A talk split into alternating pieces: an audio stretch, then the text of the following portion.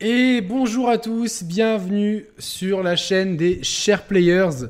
J'espère que vous allez bien. Je suis très heureux aujourd'hui de vous proposer le test de The Diofield Chronicle qui arrive, qui est arrivé déjà sur PlayStation, Xbox, euh, Switch et PC. Donc voilà, donc PS4, PS5, Xbox One, Series X, Switch et euh, Microsoft Windows, donc euh, Steam, j'imagine.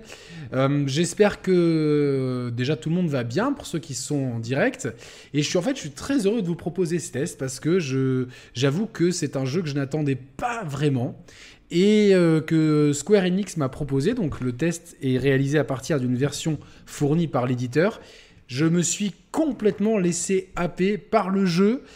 c'est pas un jeu qui va plaire à tout le monde, mais c'est un jeu qui gagne à être essayé. Euh, et en plus, vous avez une démo qui est disponible. Alors, en tout cas, les dispos sur Xbox et PlayStation, c'est quasiment sûr. Et je pense que sur les autres plateformes aussi. Vous pourrez vous donner euh, un aperçu. Ça pourra vous donner un aperçu du jeu, même si, honnêtement, il faut à peu près, je pense, 5 à 6 heures avant vraiment que le jeu démarre complètement.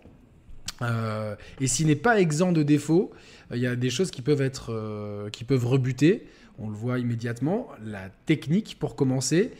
Euh, autant dans les phases de bataille, il y a un style graphique qui est euh, très adapté. Autant dans les phases entre les batailles, comme on le voit ici, on a des personnages, regardez, elle, est tendue comme ça, elle, qui, qui sont dans des décors très austères. Néanmoins, je ne vais pas qualifier ça comme un défaut, puisque ces phases-là sont très courtes et sont vraiment là. Euh, c'est pour faire une comparaison avec le monastère de Fire Emblem, où ces phases-là sont très longues et très rébarbatives. On va pas vous demander d'aller euh, décroter un cheval avec, euh, avec Jean Lucas pour, pour pouvoir gagner des liens d'amitié. Ça va vraiment être glaner des informations sur le lore, glaner quelques quêtes secondaires et s'occuper de son équipement. Donc en fait, The Diofield Chronicles, qu'est-ce que c'est? C'est un jeu, euh, alors c'est un jeu euh, développé par Square Enix. Encore un, décidément, il n'arrête pas. Franchement, c'est euh, une année. Les prochaines années qui arrivent pour, Square sont, s'ils ont un nombre de projets assez incalculable. En fait, ils appellent ça un RTTB, Real Time Tactical Battle, donc bataille en temps réel. bataille tactique en temps réel. En fait, c'est vraiment plutôt, j'ai mis ça, c'est vraiment ce qu'on appelle un RTS matinée de RPG stratégique. Moi, je suis pas du tout euh, familier avec les RTS et pourtant j'ai pris énormément de plaisir à jouer à ce jeu. Pourquoi j'ai pris du plaisir à jouer à ce jeu? Parce qu'en fait tous les systèmes sont extrêmement bien expliqués. C'est-à-dire que autant euh, vous, allez directement être jeté dans le champ de bataille, vous allez comprendre comment ça fonctionne et petit à petit tous les systèmes qui vont être rajoutés comme celui-ci par exemple, l'arbre de compétences, le développement d'armes et la recherche d'orbes, c'est des choses qui vont arriver petit à petit au, fur et à mesure de, l'aventure afin de ne pas vous surmener de systèmes de jeu. Et ça, Square, ils sont vraiment bons à ça.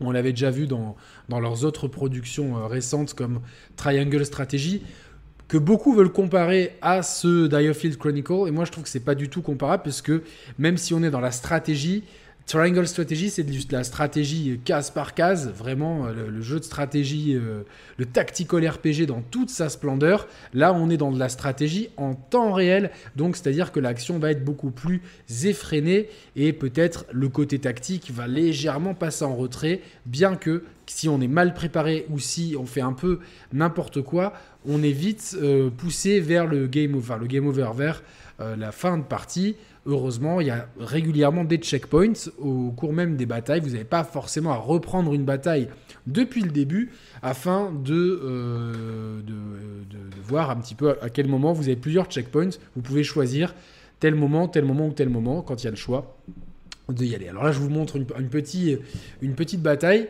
euh, que je refais parce que, en fait, quand vous, faites une mission, vous avez un objectif principal et des objectifs secondaires qui vont vous amener des PC, euh, donc des points de compétence, de l'argent, de l'or, etc. Et donc, euh, j'avais pas réussi tous les, euh, tous les objectifs secondaires. Donc, j'ai la possibilité, passé un moment, de refaire les missions, ce qui permet de monter de niveau et surtout d'obtenir les objets que j'ai pas eu si j'avais pas complété les objectifs. Le jeu se déroule donc en temps réel excepté cette pause stratégique qu'on appuie au moment quand on fait triangle. Donc on a le menu de compétences spéciales des persos. Là, à ce moment-là, ça fige l'action. Ça permet aussi de faire une petite pause. Et donc vous voyez, il y a un cooldown sur mes trois personnages, euh, sur trois de mes quatre personnages. Il y a un cooldown qui permet donc de ne pas abuser, de ne pas spammer des coups spéciaux entre guillemets qui sont limités de toute façon, comme on le voit à l'écran en haut par les PE, les points. Alors je sais pas, je sais pas, en tout cas c'est les points de je sais pas, ce que ça veut, qu'est-ce bien dire le E? Je sais pas. En tout cas, les PE sont limités. Rassurez-vous, vous avez des potions pour les recharger, ainsi que des points sur la map. Vous allez voir des petites orbes vertes, bleues et, euh, roses. Les vertes, c'est pour la vie. Les bleus, c'est pour charger l'attaque d'invocation. Et les roses, comme on voit, il y en a une en haut à gauche, c'est pour charger les PE. Donc en fait, en jouant globalement euh, de façon euh, naturelle et sans trop forcer, sans, en, étant plus ou moins euh, safe, vous allez pouvoir jouer de façon stratégique. Alors, à mon petit regret, certaines maps, et celle-ci en particulier, enfin ce, niveau-là en particulier, n'offrent pas beaucoup d'approche stratégique. C'est-à-dire que là, là on n'a pas vraiment le choix. Si on veut passer ce pont-levis, on est obligé d'aller dans le fond. Vous pouvez par contre Là, ce que je vais faire, c'est que je balance toutes mes troupes dans le fond de l'arène. Alors, attention à ne pas se faire coincer. Ce qui est intéressant, c'est de, une fois que vous êtes au fond de l'arène, avec par exemple ce cavalier, si je retourne en arrière, si vous prenez les adversaires à revers, vous allez avoir un gros boost de dégâts. Vous avez des attaques de zone, des attaques au corps à corps, des attaques euh, de soins, des attaques de magie, sachant que dès que vous ciblez un adversaire, les, euh, par un ou plusieurs joueurs, tous les, tous les, personnages qui ont ciblé l'adversaire vont le taper en continu. L'intérêt, c'est justement de pas, parce que vous faites taper aussi en même temps, de faire attention à ne pas prendre trop de dégâts et de bien gérer les coups spéciaux des, des différents persos, des trucs de zone, justement de scinder vos équipes. J'aurais aimé que ça soit un peu plus facile de sélectionner plusieurs personnes et là peut-être que euh, en pensant interface manette ils se sont dit euh, tiens, euh, ça va être compliqué. Putain, pourtant, pas peu plus en appuyant sur, euh, sur L3 ou R3, on aurait tout, tout à fait pu justement faire une pause active pour sélectionner deux ou trois persos, justement pour, pour envoyer deux, deux, deux, équipes séparées. Sachant que dans ce jeu, vous ne pouvez pas avoir plus de quatre personnages actifs en même temps. Vous avez des escouades, donc vous pouvez, à, je crois, deux ou trois reprises intervertir, par exemple, votre mage avec un autre mage de votre, de, votre roadster. Mais globalement, euh, voilà, ça sera toujours quatre personnages à l'écran. Donc là, euh, moi, je vous le dis tout de suite, les combats, une fois qu'on commence à y prendre goût, c'est ultra, ultra prenant. C'est ultra prenant. Alors là, c'est une mission, je vais peut-être la passer un peu parce que c'est une mission qui n'est pas forcément euh, très drôle étant donné que je faisais du farming. Après, vous avez tous les trucs d'RPG. Ça, j'adore. Changement d'armes. Il n'y a pas 50 000 armes à looter. C'est-à-dire, vous voyez très bien, j'ai fini une mission. Tiens, alors cette dague, je l'ai fabriquée pour le coup, mais il n'y en a pas 50 millions non plus. Il y en a juste assez pour vous donner envie de changer d'arme ou de changer d'équipement. Il y a pas. Moi, je déteste les jeux où il y a du loot à foison. Ça me gonfle. Là, tout ce qu'il y a, c'est euh, visible et accessible et on voit vraiment les différences. Ce, ce le couteau de Rofasto, de Ro, Ropasto, pardon, euh, permet certaines attaques spéciales. Une autre épée permet d'autres attaques spéciales. Ces attaques spéciales, vous pouvez les maxer dans un menu. En fait, c'est super bien fait. Vous allez vraiment avoir tous les aspects du RPG qui arrivent petit à petit. Et donc, ça, c'est les, euh, trucs d'entraînement. Alors, je vais peut-être pas refaire une mission d'entraînement, sauf que celle-là, elle est vraiment, ils sont vraiment nuls. Euh, Là, par contre, c'est plus intéressant cette mission. Je vais la mettre depuis le début. Hop. Voilà, donc là c'est une mission un peu plus difficile, c'est une mission que j'ai déjà faite. Vous voyez, vous avez des personnages qui vont, euh, comme le cavalier, va foncer dans le tas, permettre de faire un premier débroussaillage. Le héros, euh, dont je vous donnerai les noms après parce que je les ai pas, j'ai Andreas, voilà. Andreas, lui, il va aller au corps à corps et faire des attaques uniques. Et vous avez des persos comme la healeuse qui va pouvoir, et la, mage, entre guillemets, qui va pouvoir faire des attaques de zone avec euh, sont euh, est soigné avec euh, à distance et l'archer qui lui aussi va permettre de, jouer à distance. Donc vous allez vraiment avoir des, approches qui sont très différentes avec quatre archétypes de persos un perso corps à corps, le, entre guillemets le héros à l'épée, un perso à cheval bien bourré, bien bourrin type tank, et deux persos plutôt éloigné avec l'archer et le mage slash healer. Donc voilà bien. Salut à tous dans le chat, j'ai vu que vous étiez là, vous étiez là. Donc les combats sont vraiment intéressants et le côté tactique en temps réel peut des fois si vous êtes, euh, notamment certains boss fights, et si vous êtes euh, pas trop euh, organisé ou pas bien préparé, ça peut vite devenir, vous pouvez vite vous faire déborder. Par contre, une fois que vous avez vraiment bien préparé votre mission et que vous comprenez vraiment tous les rouages du jeu et le côté, tiens, j'ai quatre persos qui se jouent différemment, faut pas les envoyer les quatre enfin, à moins d'avoir un, ennemi unique ou d'être dans un niveau où vous dominez largement l'adversaire, à niveau égal, il vaut mieux pas mettre tous ses œufs dans le même panier, essayer de, euh, tant que possible, utiliser la map pour flanquer les adversaires. Et alors là, par exemple, je, suis bien supérieur à mes ennemis, je le sais. Vous pouvez aussi les mettre en embuscade. Je sais que à ce moment-là, voilà, j'ai Bahamut de disponible. Bahamut, c'est une des invocations. Alors ça rappellera évidemment les fans de Final Fantasy. Et l'invocation de Bahamut, elle est vraiment très très très puissante. Elle va se recharger au fur et à mesure que vous attaquez. Hop, on le voit en bas, en, bas à droite, ça s'est rechargé. Et donc euh, voilà, donc moi souvent je garde Bahamut, gardez Bahamut, toutes les invocations pour euh, la fin de combat qui est en général un peu plus salée. Et là il reste plus qu'un petit groupe d'ennemis tout rikiki, ça va aller euh, comme dans du beurre, tranquillement. Voilà, voilà. Alors, au point de vue euh, du jeu en lui-même, il faut savoir que le jeu se dispose. En fait, ça ressemble, beaucoup à Triangle Strategy. Il y a trois royaumes. En fait, il y a trois protagonistes au point de vue géopolitique. Il y a l'Empire et l'Alliance qui ont un conflit à propos d'une ressource. Au milieu, il y a le royaume d'Aletain euh, qui se situe sur l'île de Diofield. C'est là que va se passer le, terrain. Et donc, il va falloir défendre cette île. Et donc, euh, comme on est pris en tenaille dans un conflit entre deux autres puissances, il va falloir euh, justement régler ce conflit. Et ça, ça tombe bien puisque les gens du royaume d'Alten tombent sur un groupe de mercenaires, les renards bleus. Alors oui, ça fait un, un petit peu cheap comme ça, c'est moins stylé que Stark ou Lannister c'est les Renards Bleus, et c'est un petit groupe de, mercenaires, avec donc Andreas Ronderson à sa tête, il est calme, détaché et ingénieux.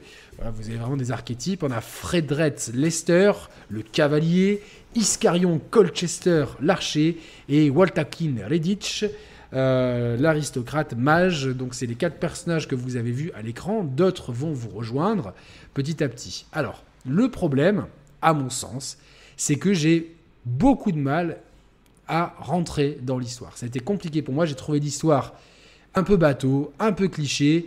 Et euh, au final, je vous avoue que malgré. Au bout vous débloquez la bibliothèque. Vous pouvez vraiment. Il y a beaucoup de ressources sur. Euh, sur l'histoire, les forces en puissance, sans que ça soit un lore qui va vous prendre, vous prendre des heures à lire. Donc, si on veut suivre l'histoire, ça se suit mais je l'ai pas trouvée vraiment captivante. Franchement, je l'ai trouvée. Euh, voilà, c'est une histoire comme d'habitude. Enfin, c'est c'est euh, ça. C'est vraiment vraiment simplé. je trouve comme histoire, c'est c'est assez c'est un peu insipide pour moi, quoi. Donc c'est mon point de vue. Je sais que certains ont aimé. Moi, je l'ai trouvé tout arrive un petit peu comme un cheveu sur la soupe, tout est un petit peu trop facile. Et au final, personnellement, ça m'a pas captivé. Et surtout, euh, voilà, en voulant essayer de développer euh, le background de certaines nations ou de certains personnages, je trouve que les scénaristes, ils ont voulu en faire parfois un peu trop. Et j'y ai jamais vraiment cru. Donc franchement, autant je suis attaché aux personnages parce qu'à force de les jouer, euh, et comme ils sont pas, il n'y a pas 50 000 lignes de dialogue et c'est quelque part c'est un peu mieux. Bah, juste en savoir quelques quelques petites choses sur eux, ça m'a donné euh, un peu d'imagination. J'ai imaginé cette escouade entre guillemets dans ma dans ma tête, un petit peu ce qu'ils feraient, etc. Le reste, c'est pas, euh, enfin franchement, certains aimeront, d'autres non. Moi personnellement, l'histoire elle a pas fonctionné sur moi. Après j'étais tellement euh, avide de faire ces combats qui sont tellement palpitants à faire. Et comme je vous dis, en fait, pour moi, Diofield Chronicles, Il a un système de combat, de stratégie en temps réel qui est euh, qui parfois peut être un peu brouillon, vous l'avez vu sur ma vous le voyez sur ma capture, mais qui reste très cohérent et très intéressant quand on le maîtrise. Et à côté de ça, il y a tous les éléments du RPG que j'apprécie, mais qui sont exactement un peu ce que j'aimais dans euh, comment ça s'appelle Bravely Default 2, toujours de Square, un de mes jeux préférés de ces dernières années sur Switch, faites-le. Euh, c'est-à-dire qu'on n'est pas surchargé d'armure, d'armes, de compétences, etc. C'est-à-dire que tout est clair, net, arrive par, par petites vagues, petit à petit, ça s'empile de façon intelligente, sans vous surcharger. Coucou euh, Cyberpunk. Et euh, en fait il, fait, il fait tout ce que Cyberpunk ne fait pas ou fait mal à mes yeux dans le genre RPG. Alors c'est différent, c'est un RPG à l'occidental, là c'est un tactical RPG bien nippon, mais moi, j'apprécie ce côté. J'ai pas 3000, le choix entre 3000 épées et me dire celle-là, elle fait 3% de stats en plus sur les ennemis gelés, celle-là 0,2% en moins sur les ennemis de foudre, mais sur les ennemis de feu, euh, non, ça y a pas ça. Ça va être beau, ça va chaque chaque nouvelle compétence, chaque nouvelle arme, chaque nouvelle armure, ça va être bien clair et précis. Cette paire de bottes, ça va donner 50 PV en plus, celle-là 150. Je peux me payer celle à 150, c'est un no-brainer, je prends celle à 150. Il y a donc dans l'équipement, dans les les, accessoires, les armes et les compétences, il y a une montée en niveau qui est logique et euh, cohérente et qui donne envie de progresser. Voilà. Donc, euh, voilà. Donc, euh, salut à tout le chat. Takamura 42. Niveau histoire, on est quand même sur une trame assez classique, oui, loin de la plume de Matsuno ou de même Triangle, effectivement. Par contre, il y a des beaux noms qui sont sur ce Diofield Chronicles, pour ceux qui connaissent. On a notamment alors j'essaye de pas abîmer son nom, Isamu Kamikokurio, voilà j'espère, qui a travaillé sur Final Fantasy X, sur euh, Final Fantasy XII, 13, Final, tous les FF13, FF15, euh, et sur, euh, tiens, sur Paper Mario AO de Origami King, donc quelqu'un, un vétéran de la saga Final, Final Fantasy, hein, puisqu'il a même s'il a commencé que au 10, ça fait quand même depuis 2001, donc ça fait 21 ans qu'il est chez Square en tant que art designer, et donc là, c'est lui qui a fait le caractère design et les concepts, euh, tous les concepts art dont, vous pouvez voir et qui sont vraiment très beaux. Les concepts art sont magnifiques. On reconnaît parfaitement sa patte et euh, à la musique. Alors là, c'est vraiment euh, quelque chose d'assez d'assez dingue puisqu'on a Brandon Campbell et Ramin Djawadi qui sont notamment connus pour avoir fait la musique de Game of Thrones, parce que c'est un petit peu la mode de parler en ce moment, mais ils ont euh, aussi à leurs actifs toute une ribambelle de films et de séries, de Person of Interest, Pacific Rim, euh, qu'est-ce qu'ils ont fait d'autre? Eternals chez Marvel, etc. Donc vraiment des très très très grands compositeurs. Bravo à Square de les avoir avec, eux. Et moi je trouve l'OST très bonne, vraiment je trouve l'OST très bonne. Et c'est pas mon ami Kix que j'embrasse très chaleureusement qui me contredira. Voilà, voilà. Donc. Euh, pour, euh, pour, résumer un petit peu ce Diofield Chronicles, on a une histoire un petit peu en retrait, une technique euh, un petit peu en retrait, notamment dans ces phases-là, mais on s'en fout un peu. À côté de ça, on a un cara design et un style visuel lors des batailles qui est plutôt très intéressant. Donc voilà, je, le maintiens. Euh, j'espère en tout cas que. Attendez, parce que j'ai pas du tout le, le même. Euh, j'espère que vous voyez en direct les batailles à ce moment-là et je suis contre des loups. J'ai pas le même retour en fait. Bon, c'est pas très grave. Ah bah oui, c'est normal, j'avais mis sur pause. Suis-je bête? Donc en, clair, voilà, c'est un. C'est un jeu qui, euh, qui, a, qui, a, dans ses phases de bataille, qui a un certain style. Après, les environnements sont un petit peu austères, etc. Mais on a un cara design euh, qui est vraiment très intéressant. Et à la limite, c'est pas trop le propos. Euh, même si certains vont peut-être regretter que le jeu ne soit pas HD 2D comme euh, Triangle Strategy ou Octopath Traveler, moi je trouve que c'est bien de pas user et abuser de ce style-là et de garder des productions un peu plus modestes comme ce euh, Chronicles avec un style un peu différent. À la limite, la technique, on s'en fout. Par contre, le cara design est magnifique. Et là, quand il y a cette charge, elle est ultra stylée. Moi, j'adore franchement le personnage de Fredette Lester. Je le trouve vraiment très cool. Vraiment, vraiment. Donc voilà, donc histoire et technique un peu en retrait. Par contre, musique incroyable, les concepts art sont très cool et le système de combat, même s'il peut paraître un peu brouillon euh, quand on n'a pas la manette en main, et c'est vraiment dur pour moi à le décrire, je le trouve ultra pertinent, ultra intéressant, ultra prenant, avec une progression qui est récompensée par montée de niveau, montée de compétences, possibilité d'acheter de nouvelles armes, sans que ça soit la foire fouille avec tout et n'importe quoi à acheter.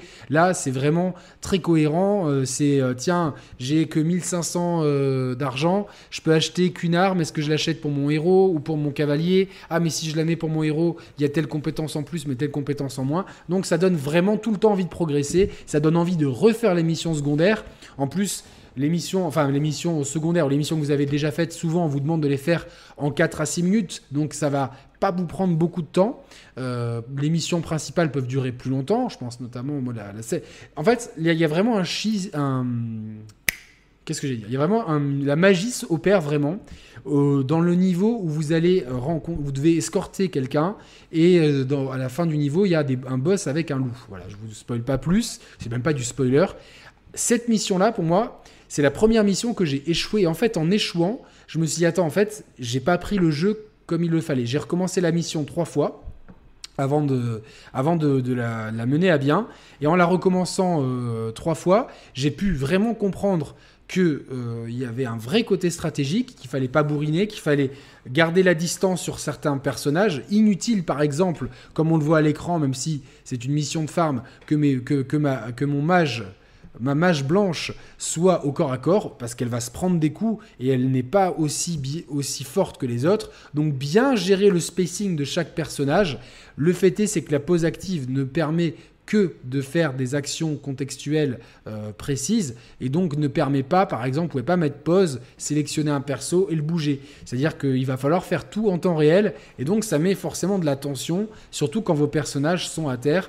Euh, moi, je recommande vivement ce jeu à tous ceux qui aiment bien les euh, RPG de type japonais. Alors que là, on voit par exemple l'arbre de compétences. Il y, en a, il, y a, il y a un arbre de compétences par type de classe et clairement, comme vous. Peggy 18. Oh, qu'est-ce que j'ai fait? Pourquoi il y a Peggy 18 qui s'est lancé? Qu'est-ce qui s'est lancé? Mais qu'est-ce que c'est? Ah, j'ai pas compris. Je. Oh. Vous avez entendu ça, vous aussi? Ah. Ok, j'ai du son dans mon ordi, mais je ne sais pas d'où il vient. Ok, c'est fou. J'ai plein d'onglets ouverts et j'ai oublié de mettre le son sur le truc. J'ai eu très peur Peggy 18. Je me suis dit, tiens, il y a Roman qui arrive. Il y a Roman qui arrive. Euh, quelque part. Bon bref, en tout cas, excusez-moi pour, euh, pour cette euh, interlude euh, en tout cas, je vous disais que comme les compétences, vous avant d'avoir l'arbre de compétences, vous les avez déjà utilisées, vous savez lesquelles vous aimez, lesquelles vous aimez moins. Et de ne pas avoir mis l'arbre de compétences au début, c'est très malin parce que ça vous a familiarisé avec ces, avec ces compétences. Et tout est très malin dans la progression, dans le système de jeu. C'est un jeu très intelligent qui brille pas par son scénario ni par sa technique, mais qui brille par un gameplay très très cool. Moi, je suis pas du tout adepte des RTS et euh, bah, c'est un peu ce qui ne c'est pas un RTS euh, comme, comme les ténors du genre, mais en, en, utilisant justement le style RTS pour, euh, pour, pour, justement se lancer dans le enfin matiner le RTS de JRPG voilà la, phrase est beaucoup plus est beaucoup mieux tournée matiner de, JRPG le style RTS eh ben ça a bien réussi à Square c'est Diofield Chronicles euh, ça dure une quinzaine d'heures euh, en, en, ligne droite un peu plus je pense que si tout dépend en fait si tu moi, j'ai, je, je, suis partisan toujours d'être tranquille pour les missions. Je vois une mission niveau 12, j'aime bien y aller niveau 15. Tu vois ce que je veux dire? Donc, j'ai un peu, un peu farmé en refaisant les missions euh, annexes. Ce qui est bien, c'est qu'en refaisant les missions annexes, tu farmes aussi de l'argent et les matériaux auxquels, à côté desquels tu serais passé à côté. Donc, euh, voilà, c'est, une durée de vie assez, euh, assez raisonnable. Donc, voilà, c'est une 15 heures pour, ce genre de jeu, moi c'est parfait. Parce que si c'est 40-50 heures, non, c'est pas possible. Je vais quand même vérifier sur How Long to Beat, parce que moi et ma notion du temps, des fois je vous dis, ah ça dure 20 heures, en fait, pas du tout. Euh, alors, How Long to Beat, hop. Ne faites pas de mauvais jeu de mots, hein, s'il vous plaît. Diofield, est-ce que j'ai est juste dans, dans mon estimation? 15 heures, waouh Alors 15 heures l'histoire principale et une vingtaine d'heures si tu veux les extras, 21 heures en, complétionniste. Donc 15-20 euh, heures, c'est pas énorme, mais c'est suffisant pour, euh, pour, pour euh, surtout quand l'histoire n'est pas non plus si palpitante que ça. Alors certains l'ont aimé, hein, mais moi, moi c'était vraiment, j'ai skippé les dialogues à fond. Je me suis vraiment concentré de jouer sur ça. Voilà, donc vous savez à peu près tout. Si vous avez des questions, n'hésitez pas. Je suis absolument ni un expert ni du JRPG ni du RTS. Donc peut-être que j'ai peut-être oublié ou euh, dit des bêtises. Je pense que non. En tout cas, moi j'ai beaucoup aimé découvrir ce jeu, sortir une nouvelle fois de ma zone de confort et partir sur autre chose. Et je trouve vraiment que Square euh, de se concentrer sur un ou deux blockbusters et le reste de leur budget, faire plein de petits projets comme ça. Mais moi, je trouve que c'est vraiment cool parce que ça nous permet d'avoir autre chose. Et avec ce genre de projet, ils essayent des trucs qu'ils implémenteront peut-être dans leur grand jeu à terme.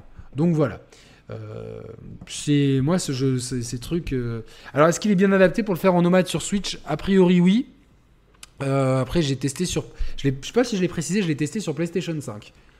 Moi, à choisir, je préfère sur PS5, étant donné que je joue pas en nomade et que pour les captures, tant que j'ai pas de nouvel ordinateur, ça sera beaucoup plus simple. Si vous voulez d'ailleurs participer, il y a une cagnotte avec un message euh, qui est affiché. Je vous remets le lien dans la description avec le petit script, n'oubliez pas. Aussi, si vous aimez cette vidéo, vous pouvez, et ça serait vraiment cool, vous abonner à la chaîne des Sharp Players et cocher la cloche pour être sûr de louper aucun live, aucune vidéo, aucun contenu. C'est un peu le blabla du youtubeur classique. En tout cas, merci à vous tous d'avoir été là euh, pour ce, test de Diofield Chronicles. Je vais euh, peut-être tester euh, d'autres jeux très prochainement. comment ça, ça hein YouTube subscribe. je suis bête, j'ai enlevé le mauvais, le mauvais truc. Je testerai bientôt d'autres jeux, je pense, notamment un jeu de ballon, un autre jeu de chez Square, si tout va bien, et évidemment, bien sûr, d'autres émissions sont à prévoir avec mon équipe que j'aime beaucoup et que je salue, Roman, bien sûr, Thibaut, Mehdi, Mathieu, Flo, Romain, euh, Saïs, Sam, enfin voilà, tout le monde euh, là. Et vous me retrouverez aussi bientôt peut-être sur la chaîne de Landroche qui est dans le chat et que je salue. Évidemment, je salue tout le monde. Est-ce que vous avez des questions sur ce euh, Chronicles avant que je rende l'antenne? J'ai l'impression d'être un grand présentateur. Merci à Sam d'avoir été là. Merci aussi pour... Euh, pour le ménage. ça, c'est les inside jokes. Et euh, franchement, euh, là, on, est un peu, on a un peu le seum dans l'équipe parce que on s'est tellement amusé sur la bêta de Modern Warfare 2. On s'est, tapé des barres de rire, des fous rires monumentaux. Donc, euh, on a vraiment hâte que le jeu sorte dans un mois. Trop tôt pour vous proposer un quelconque test. De toute façon, vous avez un let's, enfin, j'ai une session de jeu que j'ai fait comme un noob l'autre jour. Donc, euh, mais euh, en tout cas, voilà, ça. Et puis là, cet après-midi, euh, dès que j'ai fini le boulot, je vais bien doser FIFA. 23 avec la version d'essai du EA Access. Donc j'ai un de mes potes IRL qui arrive, qui est un gros joueur de FIFA. On va tester ça et je, je vous ferai un test complet si, si possible. Voilà. Je vous remercie de votre attention. on se retrouve très bientôt. Salut à tous. Je vous embrasse. Ciao ciao.